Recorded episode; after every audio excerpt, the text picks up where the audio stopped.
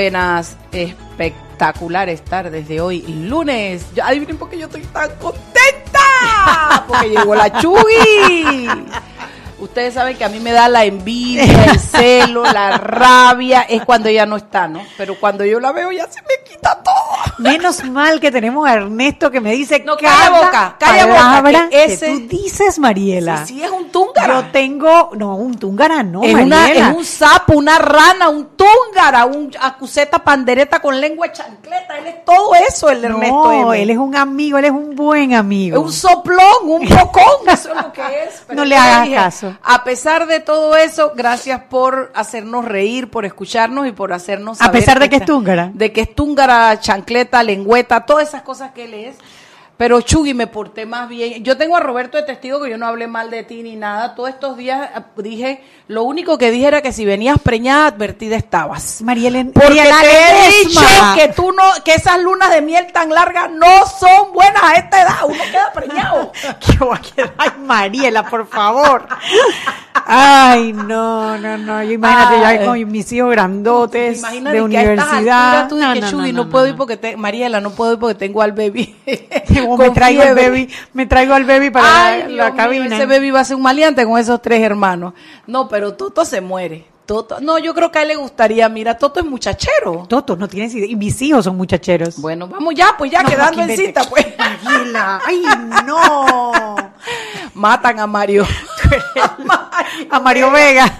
lo matan, lo demandan, lo todo. Saludos al doctor Mario, hombre. Saludos a Mario y a su mujer. Sí. Bueno, entonces nosotros estamos aquí. Yo también me fui de playa fin de semana. Tengo, traigo heridas de guerra, Chuy. Eh, me entraron tres espinas de erizo en los dedos del pie. Y eso que yo iba con zapatillas de, de- de esas del mar.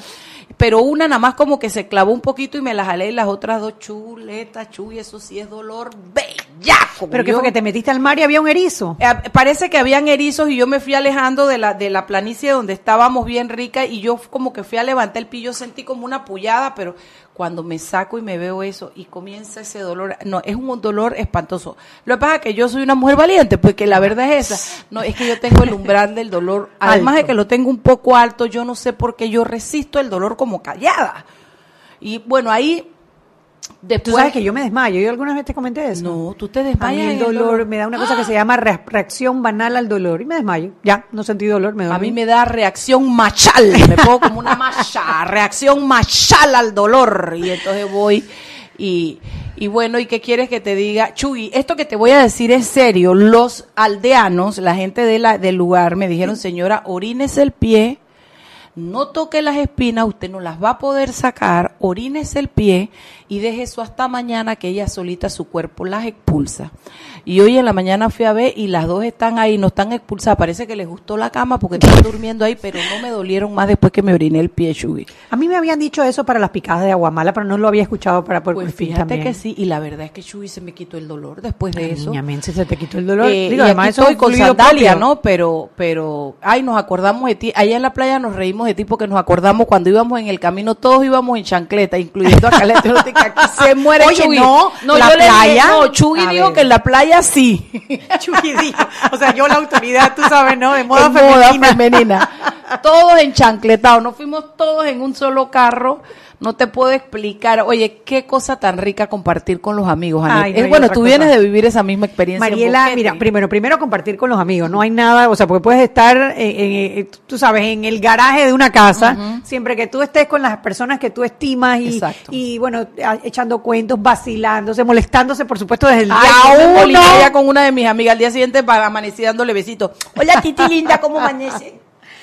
Pero tengo que decir además que Boquete está Espectacular, ese es mi Bueno, tierra. primero vamos a hacer la propaganda política. Las calles están hechas un desastre, reventadas, señor alcalde. Bueno, oye, es que Millo. con la cosa, eso, el millo, con El la vaina millo. del agua.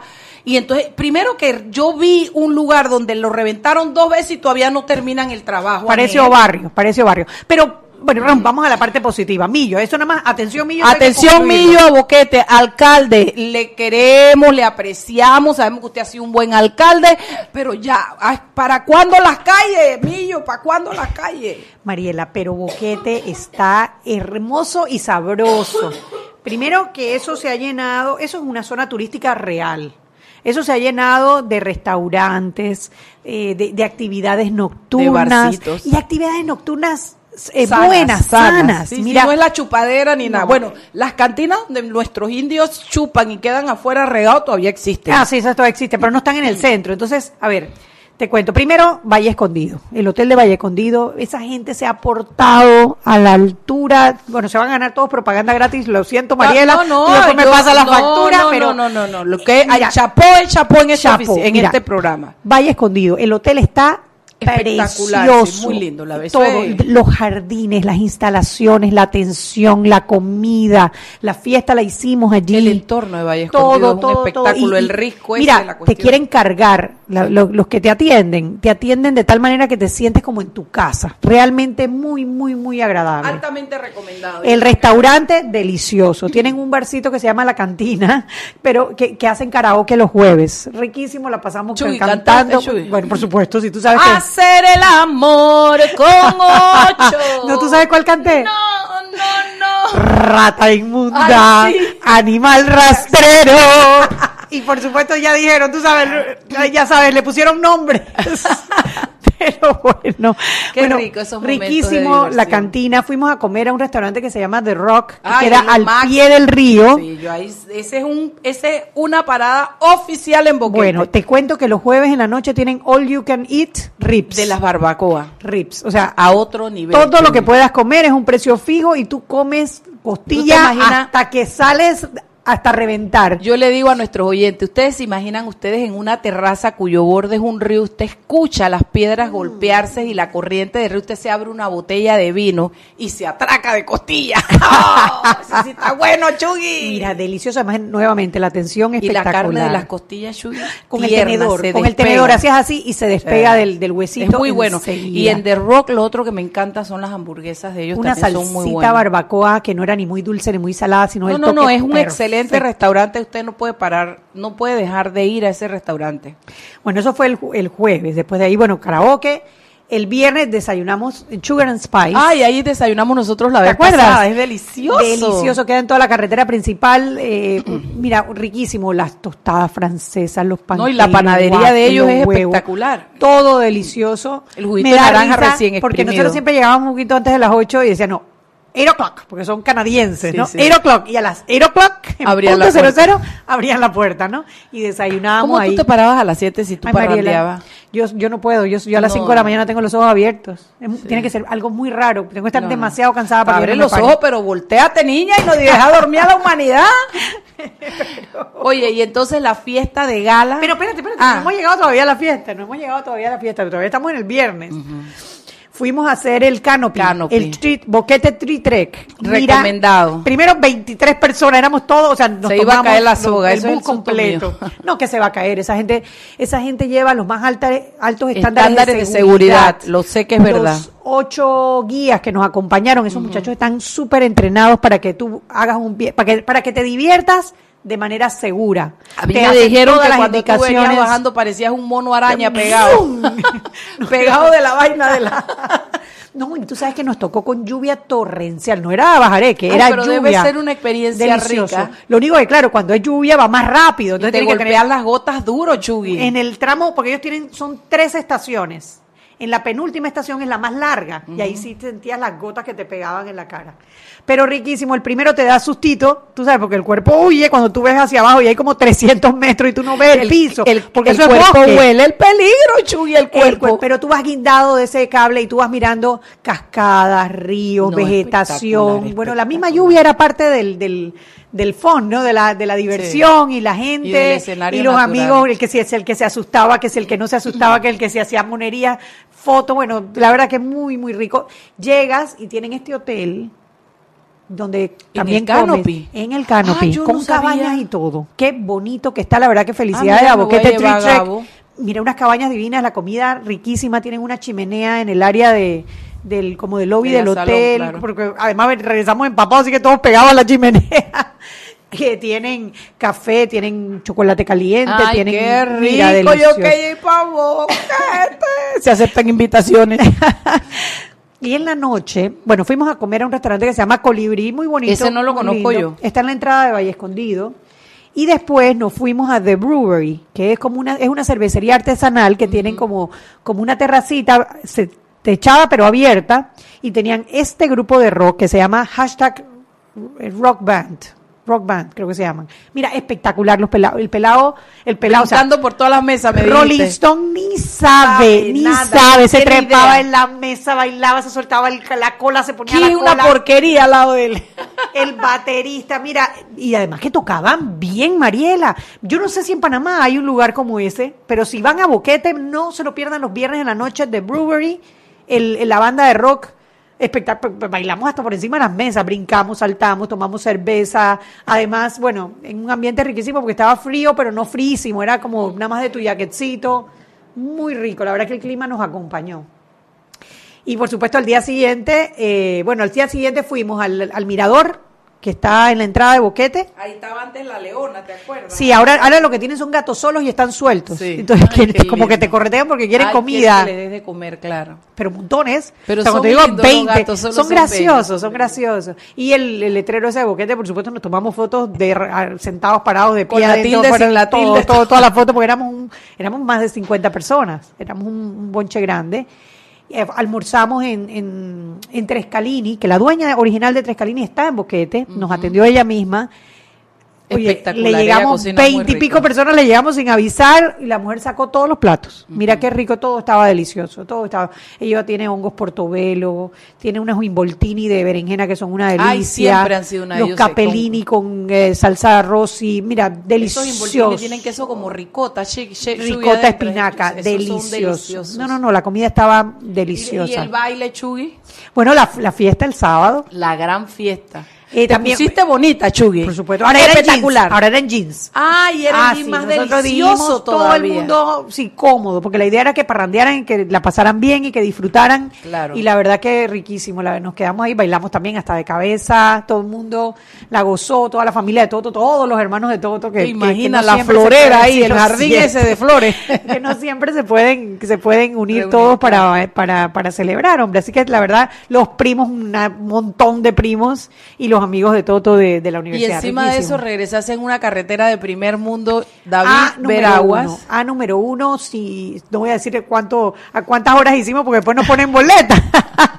Pero tú sabes lo que sí hay que tener cuidado cuando llueve, se hacen bolsas de agua en el tramo David Pero Santiago. eso es corregible y ese es problema de la ingeniería de la carretera, ¿sabes, Sí, no? pero la carretera en sí está perfecta, está eh, muy buena, muy buena. La verdad que todo Chugui, me alegro mucho que hayas celebrado tu cumpleaños como Ah, y el Dios desayuno manda. punto de encuentro, el último desayuno, se llama punto de encuentro. ¿En dónde? En Boquete también. Tampoco lo conozco. Oye, tenemos que regresar. bueno, vamos para Boquete de Dale, nuevo, pues, pues. y vámonos al cambio también.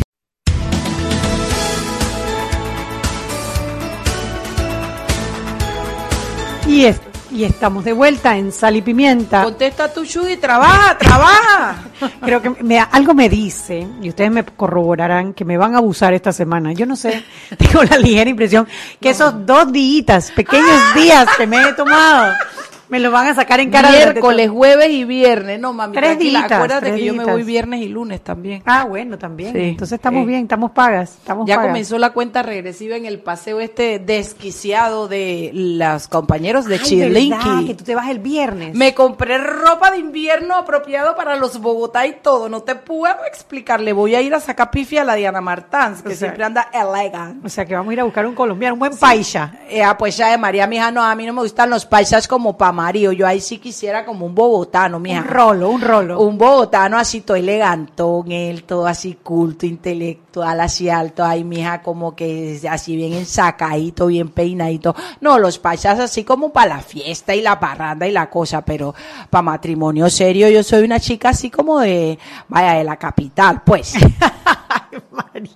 Allá yo dejaría el acento y todo, yo me portaría lo más bien, iría a los clubes y todo, porque, oiga, si hay algo en Bogotá, es que el que tiene plata, tiene plata, mija, pero es obsceno, mija, es obscena la cantidad de plata. Yo voy buscando mejorar mi futuro, mija. Diana Marta, olvida todo lo que he dicho. Pero vas a Bogotá o vas a Medellín. Vamos a Bogotá. Ay, qué rico Bogotá. Y la Diana tiene un itinerario que para qué te cuento. O sea, está haciéndole competencia a bote- al, al boquete 2.0. Ah, sí, al buquete 2.0. Hashtag como Bogotá nada. Oye, Chuy, hablemos de qué cocinamos hoy. Pues a ver, ¿qué vamos a cocinar? Ay, ¿qué te cuento? Bueno, y quizás podemos empezar por las elecciones del CD. Yo creo que. eh, Chuy, yo estaba en la puntita. Sé yo que tú sí que- te desconectaste. Ni idea de qué pasó en el CD. Bueno, yo venía a carretera eh, eh, Boquete de Panamá, así que, pues sí, estuve pendiente no, espérate, de. Vamos a comenzar a hablar del... ¿Del, del, del, del, ¿Del qué? Del el knockout de Doña Mayín Correa. Qué fuerte, Anet, ¿no? Mira, Mariela, eh, uno puede. Uno me puede impresionó. Realmente, mira, yo creo que la señora es como es y yo siempre he mantenido una distancia y un respeto porque ella es una señora grande, que ha tenido su trayectoria en el país. Y yo sé que ella no nos quiere para nada y siempre anda hablando y anda inventando locura. Y se pusieron a decir que teníamos contratos en no sé dónde, pero todo lo dicen, pero por supuesto no lo prueban. Y yo siempre he mantenido distancia de eso porque yo digo, hombre, la señora tú sabes, esto. La señora. La señora, pues se le respeta, se le mantiene ella. Para mí ella es mantequilla, sinceramente te lo digo, Chugui. Yo nunca me he sentido amenazada, aunque nos tiene sobrenombre, nos yo nunca me he sentido amenazada por Mayín Correa. Yo la dejo hacer su, sus pataletas y, y bueno, pues hasta agradecerle que nos, que nos tenga en tanta importancia, pues porque la man no para de hablar de nosotros. Pero sinceramente, en esta vuelta yo no puedo pasar agachada. Yo leí ese knockout y me dio tanta tristeza el enfoque, la señora, primero que ella es candidata porque el, el tipo le dio una orden, ¿no? Ella dice, la, me- ya me dieron la orden. Sí. A esa edad que tú eh, hagas cosas en tu vida porque alguien te ordena, yo dije, en el nombre del Padre, del Hijo, del Espíritu Santo, amén, Señor, no me permitas que eso me pase a mí. Segundo, el minimizar las cosas malas, el, el, el, el decir que claro que ella está de acuerdo con el nepotismo, o sea, es como esa gente que tú dices, la humanidad avanza, lucha, da pasos adelante y de cuando en cuando aparece un man que corta la soga y quiere echar para atrás. Eso mismo sentí de Mayín Correa ayer, fíjate. Me dio tanto dolor la forma como ella siempre tan autóctona, tan criolla, que a mí hasta me parece agradable y me parece muy ella que ella siempre es muy autóctona y muy así como ella es, pues auténtica es la palabra, no autóctona y muy criolla y yo eso se lo aplaudo, me gusta de ella y hasta me identifico en ese estilo. Pero pero la forma como como como Sí, minimizar el nepotismo. Primero que es un, o sea, nepotismo es corrupción. Y es, Es corrupción, corrupción, porque la cosa pública no es tu, tu chequera personal. No es tu para negocio ayudar para que a tus tú nombres a tus nadie. hermanos. Es precisamente la falta de una carrera administrativa seria donde los nombramientos sean exclusivamente por mérito, donde haya oportunidades, lo que nos priva de tener un servicio público eficiente para los ciudadanos, porque al final, ¿qué es el gobierno sino una gran empresa o una gran institución que le brinda servicios al ciudadano? Entonces, si tú no tienes en el Estado, en el gobierno, perdón, personas capacitadas que llegan ahí por mérito, además que todos tenemos derecho a aspirar, aspirar a y en los que no tenemos un primo y un tío, entonces no Exactamente. jodemos, Entonces pues. tratar de minimizar el nepotismo, como si fuese una potestad exclusiva de los que acceden al poder, sí, como que sí, cuando fuerte. elige a alguien, tú le estás dando una chequera en blanco para que haga de la cosa pública su chequera personal. O sea, la verdad Además, que déjame decirte algo, de alguna manera es minimizar a tu gente, porque muchos... eh, eh, eh, sí, eh, como que necesitan de la caridad mucho- para seguir mucho- adelante. Muchos eh, esgrimen como argumento el hecho de que mi está más graduado con un termómetro que es muy bueno. Entonces, si es así, ¿por qué lo tienes que nombrar tú? ¿Por qué no lo dejas que haga su carrera? Porque yo me acuerdo cuando Álvaro Alemán tenía al sobrino que yo le llamé el tipazo, ¿te acuerdas? Porque yo siempre dije que Álvaro, que Jaime Alemán era un, un tipazo. Y, y después nombró, y cuando nombró el hijo dijo que estaba más, el sobrino, que estaba más nombrado. Yo me acuerdo haberle dicho en un programa de radar, pero si él es todo eso, qué bueno, y es el tipazo junior, porque usted no lo deja que el pelado descolle él. ¿Qué neces o sea, tú le, el mensaje que tú le mandas a ese familiar que está bien graduado, que es muy correcto, que es apto, es que sin ti no puede. A mí. Ahora, yo te voy a decir una cosa, también tengamos claro lo que es el nepotismo. El nepotismo es que tú nombres tú mismo tu propio familiar. Porque la verdad, si el muchacho es bueno y tiene oportunidad en otro ministerio y lo nombran, yo no me voy a meter porque yo no soy extremista en esas locuras. Hombre, si la familia de la señora es buena eh, y, y trabaja bien, pues que le den la oportunidad. Pero que tú me digas que como yo llego, yo voy a nombrar a alguien, eso realmente me impactó. Después es más, dije, el nepotismo está, está tipificado dentro del código de ética del funcionario. Y está, está definido, porque sí es verdad, tú te puedes ir tan extremo como que no haya ningún hermano trabajando en ninguna parte del gobierno y, y tampoco se puede hacer así porque el gobierno tiene una planilla lo suficientemente extensa para que sea prácticamente imposible que no haya parientes. El problema es la dirección, la, la, el nombramiento directo de la persona que tiene la responsabilidad de nombrar a una persona afín y por eso está tipificado en el código de ética hasta el cuarto grado de, de consanguinidad o el segundo de afinidad, es decir, hasta los primos hermanos y hasta creo que son los cuñados, que sería el segundo uno, dos, el uno, dos, hasta los cuñados en el caso de eh, afinidad. Entonces, está tipificado eh, tiene una razón de ser, no es porque se, se, le ocurre a la gente hacerle maldad a la persona que es nombrada, no.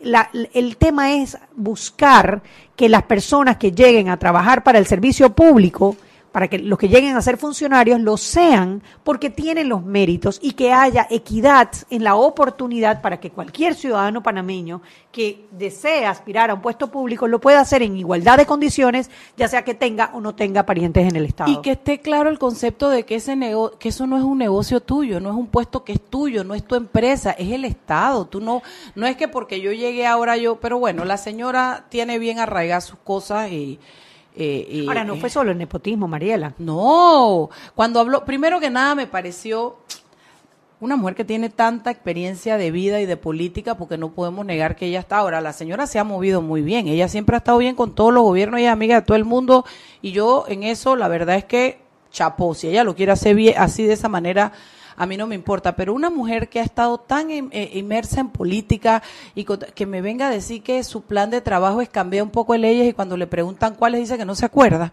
pero que hay que cambiarlas. Eso me pareció tan inocuo, tan vacío, tan, tan falto de propuesta. Eh, o sea, a, mí me parece que evidenció eh, la intención de llegar al poder simplemente por, el hecho de llegar al poder, no para utilizar el poder para, construir, para hacer algo bueno. todo lo que estamos trabajando para tratar de que la gente comprenda cuál es el papel de los diputados en la Asamblea, cuál es la importancia de la Asamblea en la vida nacional, porque la tiene, hombre, la Asamblea es importante. La Asamblea le hace el contrapeso al Ejecutivo, que tanto nos quejamos de que, de que el sistema de gobierno que tenemos es demasiado presidencialista. La Asamblea es precisamente el órgano del Estado que está llamado a hacerle contrapeso al Ejecutivo Ejecutivo. Tienes también las leyes. En este momento hay en discusión cualquier cantidad de leyes importantes para el país, en la lucha anticorrupción, en el tema de la modernización de los sistemas financieros, en el tema del agro, en el tema de salud, la ley de transporte. O sea, cuando tú te pones a, enumerar la cantidad de cosas que se pueden resolver desde la Asamblea, tú te das cuenta de la importancia que tiene la Asamblea en la vida nacional, en mejorar la vida de los ciudadanos. Pero si a, a las curules acceden personas que su intención no es legislar, no es fiscalizar al Ejecutivo, no es juzgar a los magistrados, sino que utilizar esa curul y el poder que te da esa curul para beneficio personal o político. Mira, es muy triste, Mariela. Mira, yo creo, yo sabía que ellos iban a ganar dentro de su partido porque Ricardo Martinelli tiene su gente, o sea, eso no se le puede negar.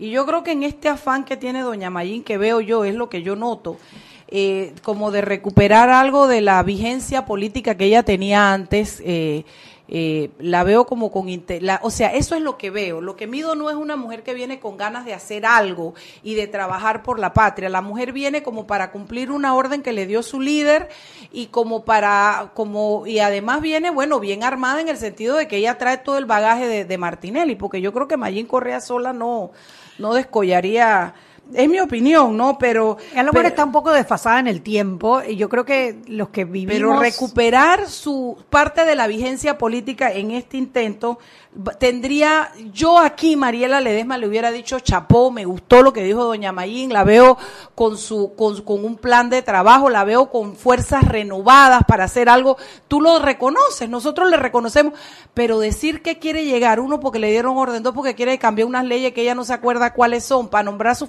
familiares, que Dios nos agarre confesado con ese nivel de política. No, Mariela, y también minimizar el tema de los pinchazos. Ay, Sí, Chuy, se me estaba olvidando. Es lo primero, es lo primero que ella no encuentra delito. O sea que si ella tuviera la oportunidad, ¿lo haría ella? Esa es la pregunta que yo me hago. Porque cuando a ti no te parece mal que lo ha hecho otro, te pregunto, si tú tuvieras la oportunidad, ¿es que tú lo harías entonces? Fuerte. No, no, no, muy fuerte. La verdad es que Eh, yo por respeto nunca le contesté a doña Mayín, nunca me, le hice caso a sus locuras que hablan en, en esa radio de nosotras, que pareciera que nos hemos convertido como en, como en, como en las favoritas de esos programas. Pero nunca le hice, pero ya como por, por consideración a su edad, a lo que ella hizo en el país, a eso- pero con lo de ayer yo no pude, Chugui, yo no pude porque, porque realmente eso es lo que queda escrito y eso es lo que leen y ven nuestros muchachos. Antes de ir al cambio, yo sí quería terminar este tema de Mayín y de la, del knockout, que a mí me parece muy triste que una persona que debería ser recordada por el desfile de Navidad que, inter- que impuso cuando fue alcaldesa, pueblito, por mi pueblito, por, esa cabellera blanca Oye, y por la calle esa, la peatonal de San de Francisco. San Francisco, y de por, por, tener una visión diferente para la alcaldía de Panamá, claro, claro. eh, sea recordada por una persona que se presta para perpetuar las malas prácticas de política Y que que, las hay justifica. y que la justifique. La verdad que a mí me pareció muy triste, como dices tú, el knockout y bueno. La verdad que va a ser muy difícil que eso se nos quite de la, de la mente. Ya, bueno, uno la recordará, será por ese knockout y no por todas las cosas buenas que en su momento hizo. Vámonos al cambio, Mariela, y seguimos.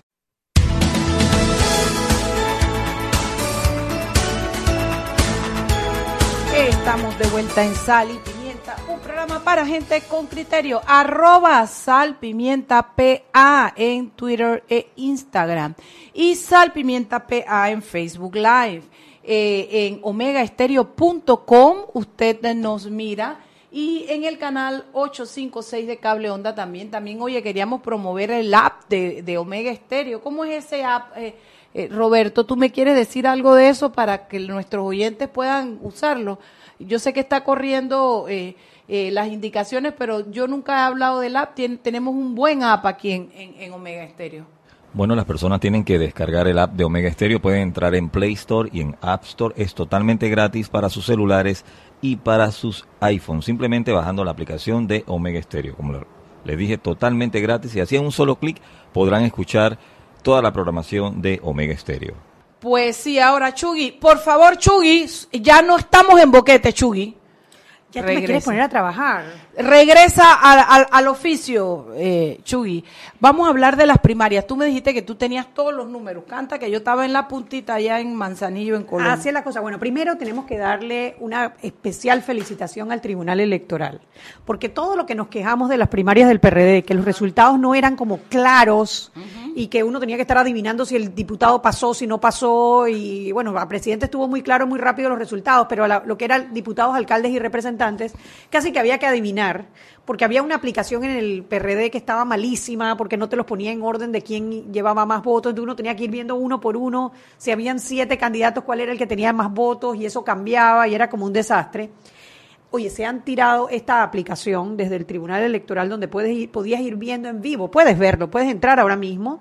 Se llama eh, www.tribunal-electoral.gov.pa eh, eh, slash diputados, ¿no?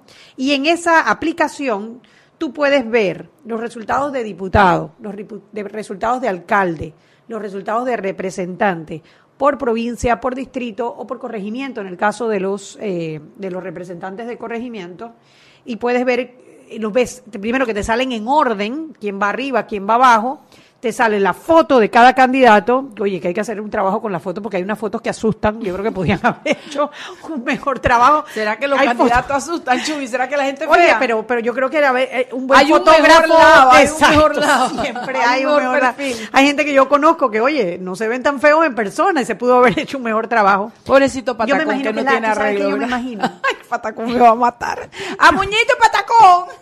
Yo me imagino que es la foto de la cédula, que nadie sale bien Claro, en la claro, foto de la claro, cédula. claro, Hombre, hay que claro. hacer algo allí. El tema es que sale el nombre, la foto, sale el porcentaje y sale el número de votos. Y sale arriba, por ejemplo, en el caso de los circuitos, cuántas curules se, se eligen en ese circuito y cuántas curules fueron re- reservadas por el, el partido, en este caso Cambio Democrático, o sea que la diferencia serían los diputados que salen. Y eso es importante porque Cambio Democrático reservó las 22 curules de 24 diputados que ellos tienen. ellos tienen 24 diputados en la Asamblea. De 22 de ellos le reservaron las curules. O sea, no tienen que ir a competir No tienen que ir a primera y ellos ya tienen su puesto Ah, asegurado. ahora, es que tú me lo dijiste ayer en el chat y yo no lo entendí muy bien, pero ahora lo entiendo. O sea, donde ellos ya tienen su seguro, su firme, ellos eh, reservaron Entonces eso. lo que hacían era que el resto de las curules eran las que tiraban a, a- a a la elección. elección. Ok. Eh, entonces, o, o sea, ellos reservaron las curules de los diputados y reservaron curules por si hacen eh, una... Alianzas. Exacto. Entonces, la gran mayoría de las curules, es más, la mayoría de las curules de los diputados estaban reservadas. La mayoría, porque habían, hubo circuitos donde no hubo elecciones para, para diputados, ¿no? Entonces, tú ves, por ejemplo, vamos a ver, el, el circuito 8-6, que es San Miguelito, en Panamá, había hay siete curules que se eligen en ese, en ese circuito y se reservaron cuatro curules. O sea que solamente había tres puestos para elección en el día de ayer. Entonces, en esos tres puestos quedó de primer puesto Víctor Córdoba, no, no, no tengo mayor información, con 1.928 votos. En el segundo, el exdiputado Marcos González, Ah, claro. con El del 1.800, transporte. sí, 1.800, el que hizo la seña esa fea por la Sí, cual todos lo señor, recordamos. Todos lo recordamos. Y en tercer lugar quedó Camacho Castro, El amigo Camacho. fiel, no, el amigo fiel, el mismo Camacho. Ah, Luis Eduardo Luis Camacho. Eduardo Camacho quedó. Mira, no sabía. 1161 votos. Entonces te ponen también todos los demás que compitieron por ese circuito, cuántos sacaron eh, en, en- en votos. Al, al final te da un resumen, cuántos votos fueron en el circuito, cuántos votos fueron válidos, los votos en blanco, los votos nulos, el total de mesas, cuántas mesas fueron escrutadas, cuál es el porcentaje, el porcentaje de participación en el circuito y el porcentaje de participación a nivel nacional. Hay que decir que el cambio democrático, cambio democrático consiguió un 39% de Qué participación. bien, porque ellos dijeron que por arriba del 30 todo era ganancia y la verdad es que en la mañana yo dije, ¿qué, qué trastada? ¿No? Estaba, hab- había 18%, que fue la última vez que supe algo en la mañana cuando me conecté. Y dije, oye, ojalá que no, porque la verdad es que el esfuerzo ha sido grande, pero mira, 39% es bastante. Bueno, en, el, en la elección pasada, que también lo dividieron presidente y diputados, ellos consiguieron 56%. Sí, madre, pero era Martinelli. No, y era, no, no, no, a diputados, alcaldes y Ah, representantes. ajá. Y era, eh, no, Martinelli tampoco corrió la vez pasada, ganó Mimito en la de presidente. Ah, Ay, Shugi, sí, estoy, estoy un poquito desfasada. Pero bueno, 39% no está mal, no está mal porque, como digo, había pocas curules en, en, en, en ele- en la elección, pero está mucho más baja que la de la vez pasada, donde tenían además 150 mil más electores, o sea, ellos sí bajaron en incidencia.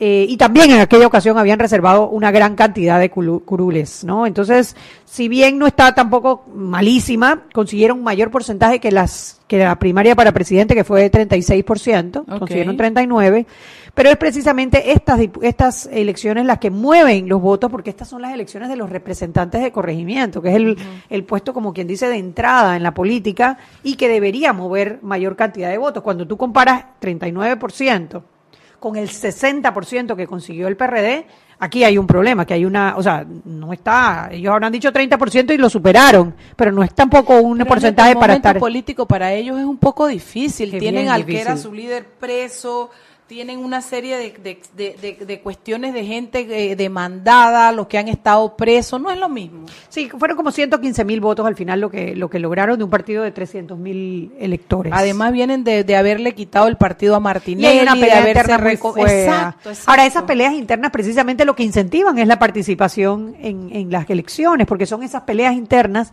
las que avivan las controversias que hacen que la gente salga a votar, porque ¿para qué vas a votar si, si nada más hay un candidato o todos representan el mismo, el- la misma corriente? Pero bueno, también para ver otras, otras, otros resultados, eh, el único diputado actual que se tiró en estas elecciones fue Cheyo Galvez, fue el único, o sea, porque la gente está diciendo que es que no a la reelección no funcionó. Y no Él- puede o sea, él fue de todas maneras, a pesar, y él tenía reservado. No, no lo tenía. Los ¿Y dos por qué? porque los dos, bueno, no sé cuál es la razón oficial Política. que ellos hayan dado, pero pero fueron precisamente los dos diputados que apoyan a Ricardo Martinelli, que son Rubén Frías y Cheyo Galvez, los dos únicos que, que no les garantizaron. ¿Y Cheyo barrió? ¿Cuánto, cuánto No tuvo barrió, Cheyo? O sea, ganó, ganó con un 57% de las personas, pero logró 3.930 votos. Él ha metido 10.000 votos. Es más, él se jacta de que él representa 10.000 votos, ¿no? Mira tú. Así que no, el segundo que, que, que, que quedó, porque en ese circuito salen cinco diputados y hay dos curules reservadas, o sea que salen tres, el que quedó de segundo fue Patrick Faji Espinosa, que es un candidato, Mariela, que es un candidato Perdón, se me salió esa agua, perdón, Chuy. Que ha sido candidato en tres ocasiones para la Caja del Seguro Social. Consiguió 1.235 votos. Mariela, lo conoces obviamente. Muy bien, dale, sigue, Ok. mami, sigue. Y el tercer puesto lo consiguió nuestra amiga Gina Correa, la que ¡Ah, estuvo qué aquí. Gina! la felicité. Oye, una mujer, la verdad que mí Luchadora, me encantó su campaña, porque Sí. muy optimista. Aquí cuando estuvo en el programa estuvo muy bien. Era una lora, no dejaba hablar, ¿te acuerdas? Oye, y callar a Mariela tiene sus méritos, no es Y- cualquiera. Sí, sí, sí, sí. Oye, Gina, felicidades, nena. Me alegro mucho que tu trabajo haya dado buen fruto dentro de tu partido. Consiguió 631 votos. Bueno, entonces... En- ese fue en el 8, en el circuito. no, tú no me vas a leer todo el país, Chuy. No, pero te voy a leer los principales porque yo creo que es Faltan tres importante. minutos del bloque, Ah, Chuy. bueno, entonces vamos para el 8-8.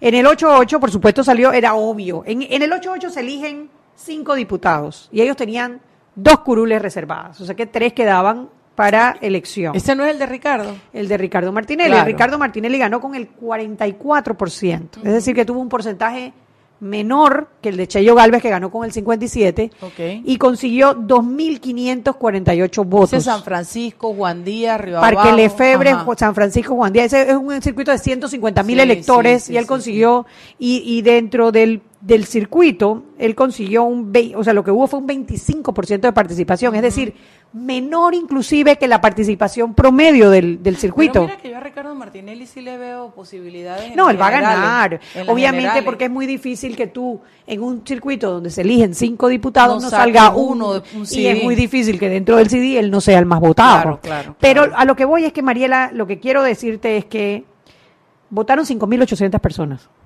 En ese circuito. En ese circuito. De 150. Bueno, De- no, ¿de no. cuántos inscritos? Es lo que De veintipico mil personas que tenían que haber votado, Baja, votaron baja 5. Y no solo eso, de ahí él consiguió 2.548 votos, que es menos de la cantidad de firmas que llevan dos y tres candidatos a diputados independientes por ese circuito.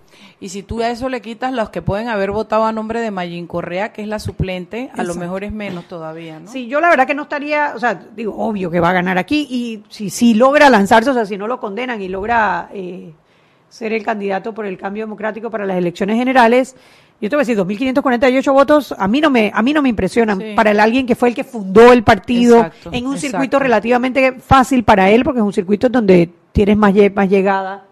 eh, y todo. Bueno, en ese circuito se quedó, no, no ganó Dinoshka Montalvo, que es una que es muy activa dentro del PRD. El otro que quería analizar, y yo creo que lo voy a dejar para el otro, para el otro. Pero arranca, Chugui, arranca, arranca y Les- los dejo picaditos y entonces nos vamos al cambio y Ay, regresamos. tú sí eres, Chugui, te pareces a Henry Cárdenas de la prensa y a la Malú.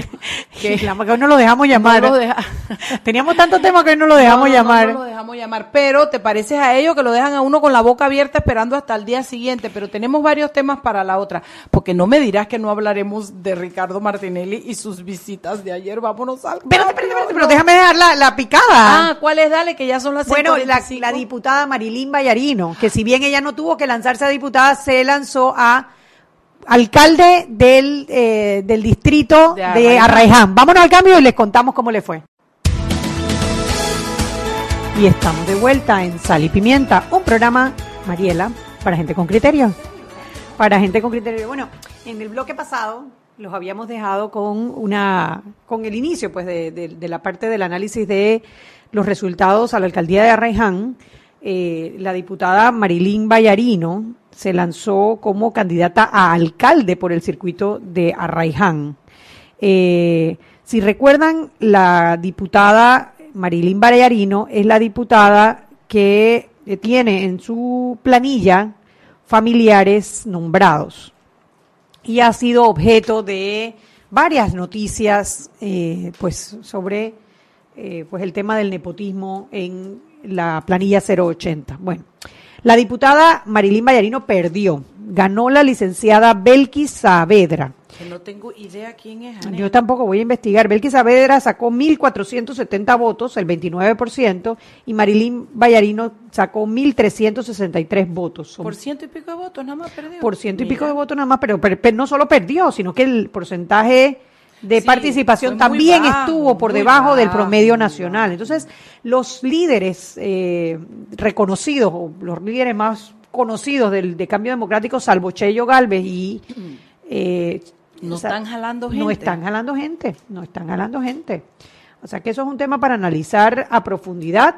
Eh, lo- el otro tema que te iba a decir es la, la candidata a representante por Bellavista, que fue la del caso de que se le metieron los la- el ladrón Ajá. y lo atrapó. Ajá, Asira. Valdés ganó. Ella va a ser la Ah, candidata mira, a representante de corregimiento de Bellavista por parte de Cambio Democrático. Y la otra noticia es que el candidato José Pepe Suárez, que fue Estaba candidato, Chorrera, creo que él era. estaba candidato a diputado por Chorrera, perdió también en esa, en nada más en esa Bueno, se- ese, ese lo hubiera cantado yo desde antes, porque no me parecía que tuviera, eh, que políticamente tenga ningún tipo de, de fuerza, pero bueno.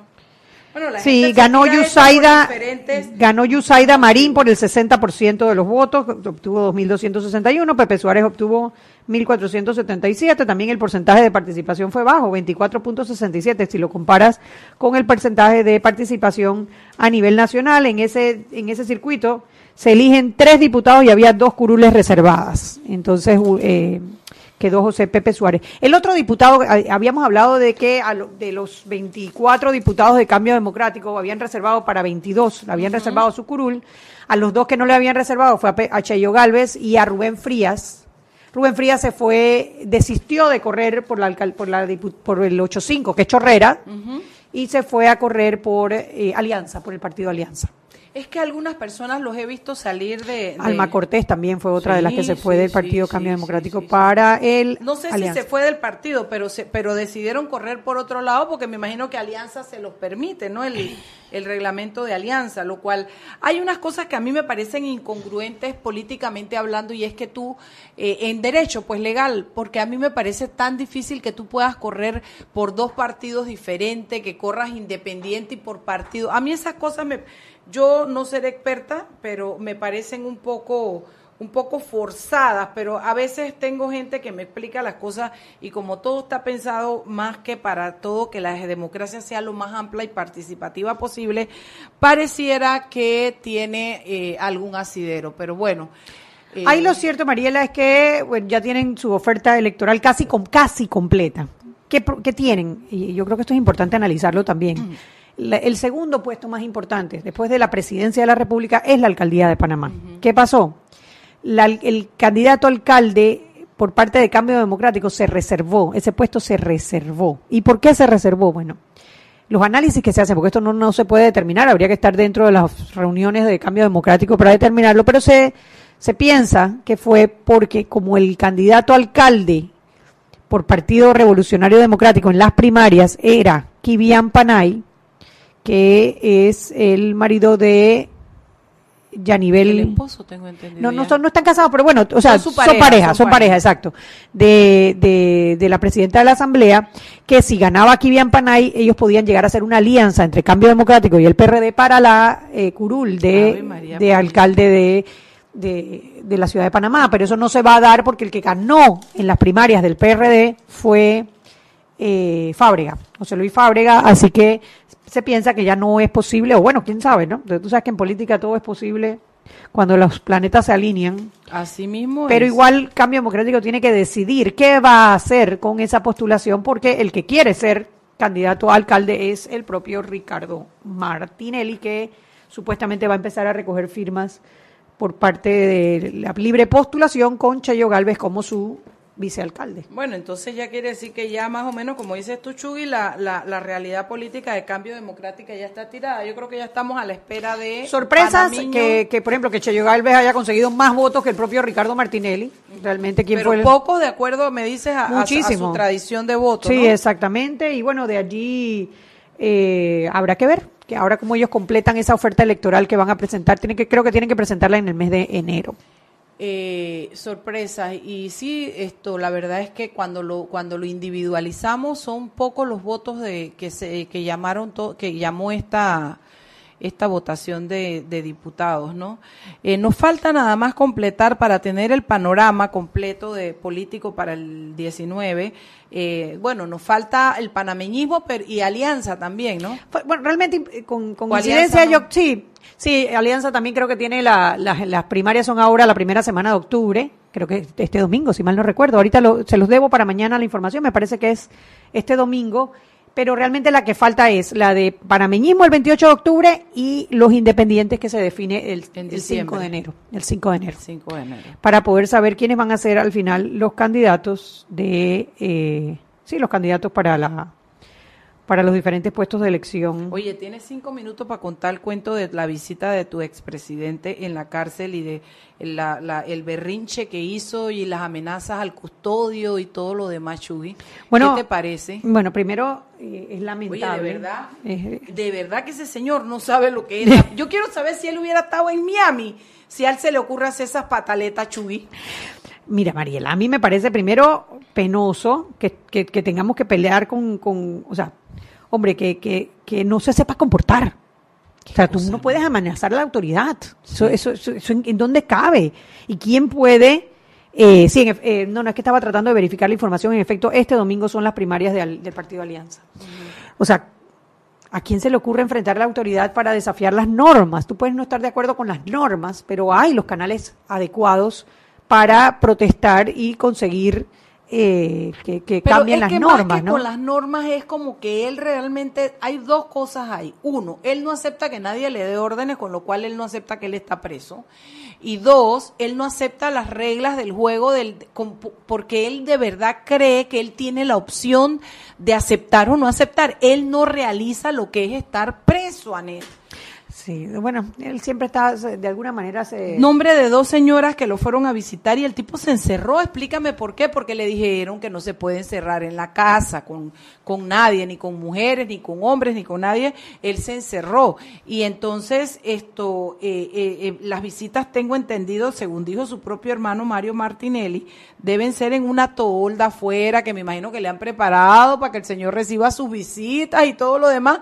Y tampoco eso está bien. No, no, no, fuerte. Yo creo que yo, yo creo que deben apretarle un poquito la- la- la- la- las cuerdas a las reglas y, y hacer que el señor tenga claro que él es un privado de libertad. Sí, no, y también, bueno, que empiezan con el cuento de que es que está detenido ilegalmente. La detención no es Bueno, pero eso es ilegal. lo que va a la, decir la detención fue determinada por el Pleno de la Corte Suprema de Justicia. O Pero sea, mira, los abogados sabemos claramente que hay una cuestión que dice, la ley es dura, pero es la ley. Así la tienes que cumplir.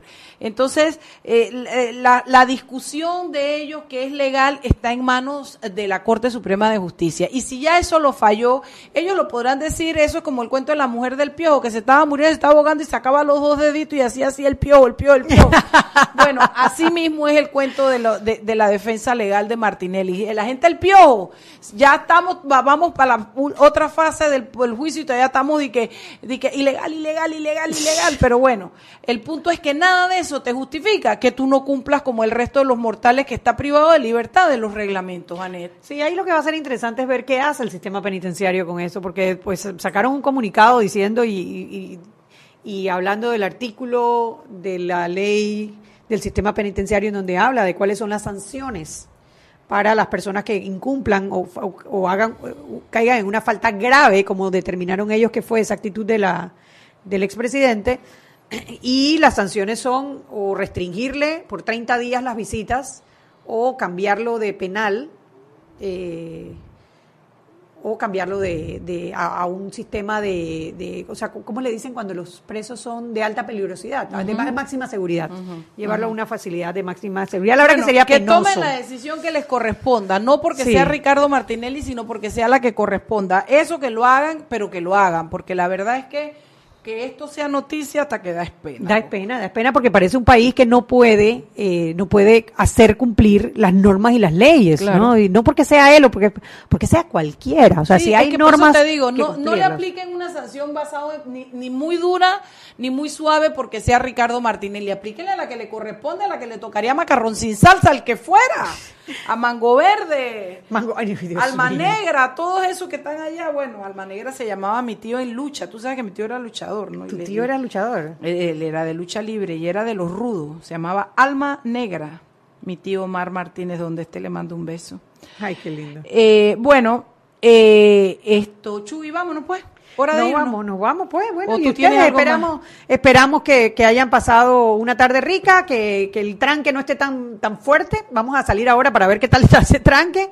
Y Oye, yo quería darle las gracias antes de irnos, Chuy, a la gente del premio Anita Villalaz, Ah, que nos dieron un premio. qué pena que no hayamos podido ir, nos hubiera No, encantado. yo, yo- tú sabes, ¿no? Que Sí. yo lo tenía registrado para el jueves y el jueves fui, salí de aquí del programa, fui a mi casa, dejé el auto, tomé un Uber y me fui cuando vi que el, el, el museo estaba cerrado. Digo, pero entonces ¿dónde es? Y releía y mandaba, díganme, no sé qué. Hasta que cuando tenía media hora de estar sentada en el parque, me escribe uno de los muchachos y me dice, licenciada, es mañana. Tú sabes la pena que a mí me dio. Pero bueno, ya al día siguiente yo tenía otro compromiso que no pude conseguir quien me sustituyera porque yo lo había programado para el día anterior. Pero quiero que sepan que esa gente hace un trabajo muy lindo a nivel de las artes del teatro. Les damos las gracias, reconocemos la labor que están haciendo y le pedimos disculpas por esta situación, pero bueno, ellos saben que hicimos nuestro esfuerzo. Bueno, señoras y señores, ustedes que van en sus carros, nos vemos mañana. Mañana tenemos un interesante programa. Mañana tenemos al alcalde José Isabel Ah, Blandón. tenemos un interesante programa. Vámonos, chao.